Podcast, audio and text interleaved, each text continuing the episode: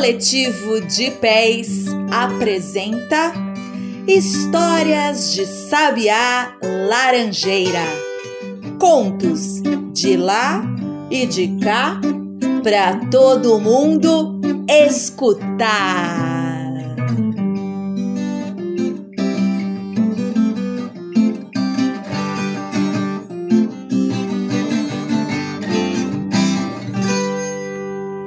E agora, hora da história de como um apicultor Joaquim Bentinho consegue abelhas que produzem o dobro das abelhas comuns.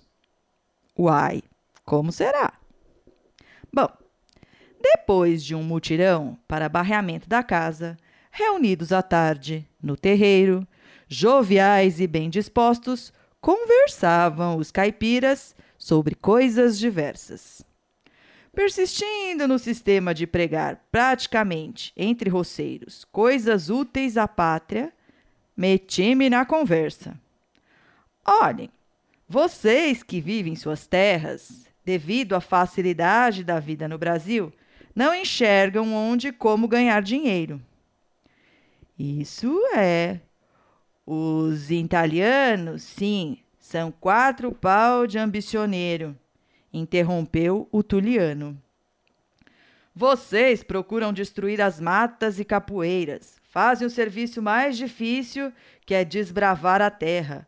Plantam meia dúzia de vezes, ou nem isso, e largam o terreiro justamente quando a cultura é mais fácil.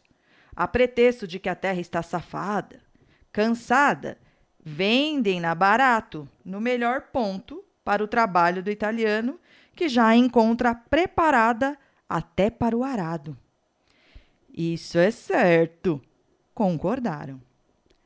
Vocês vão acabando com as capoeiras e, no entanto, deixam o cambará, a vassoura, a samambaia, a guaixuma e até o sapê invadir o terreiro, dando às casas uma feição de tapera.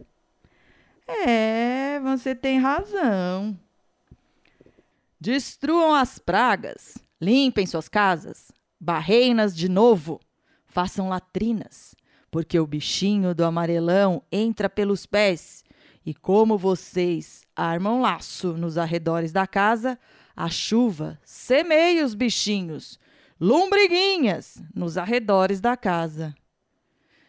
Já se viu? Isso nós não sabia. Aproveitem o que o sítio pode dar. Olhem aquela baixada barrenta e aquele espigão de terra boa. Plantem milho, mandioca, abóbora, batata doce. Criem porcos, plantem algodão. É que o diabo é as formigas.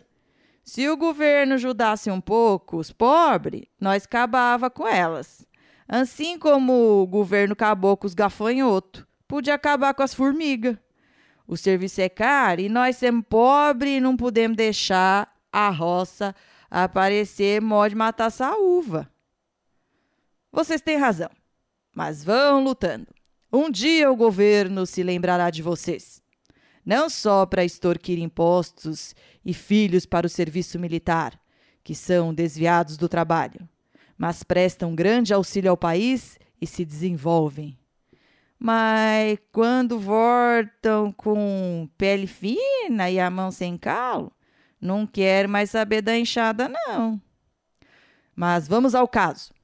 Por exemplo, uma porca comum dá no mínimo 10 capadetes por ano. Castrando-se os leitões, a 50 cada capadete, dá uma porca 500 por ano. 20 porcas e crias cabem perfeitamente naquela baixada. São 10 mil por ano. Isso é. Concordaram todos. Tragam um punhado de mudas de eucaliptos e plantem nas terras inferiores e baixas. Saneiem o sítio e ganhem dinheiro. Assim. Bem faz o camponês estrangeiro que vem para o Brasil, tudo aproveita e por isso enriquece honestamente, relativamente em pouco tempo.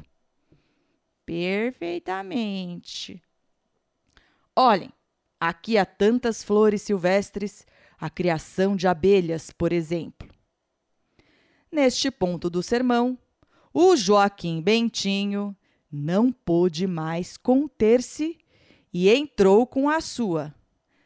Tá aí, tá aí, o que eu vivo dizendo. Ainda vocês querem me relaxar, me perguntando como vai minha lavoura de abeia e as minha criação de bespa?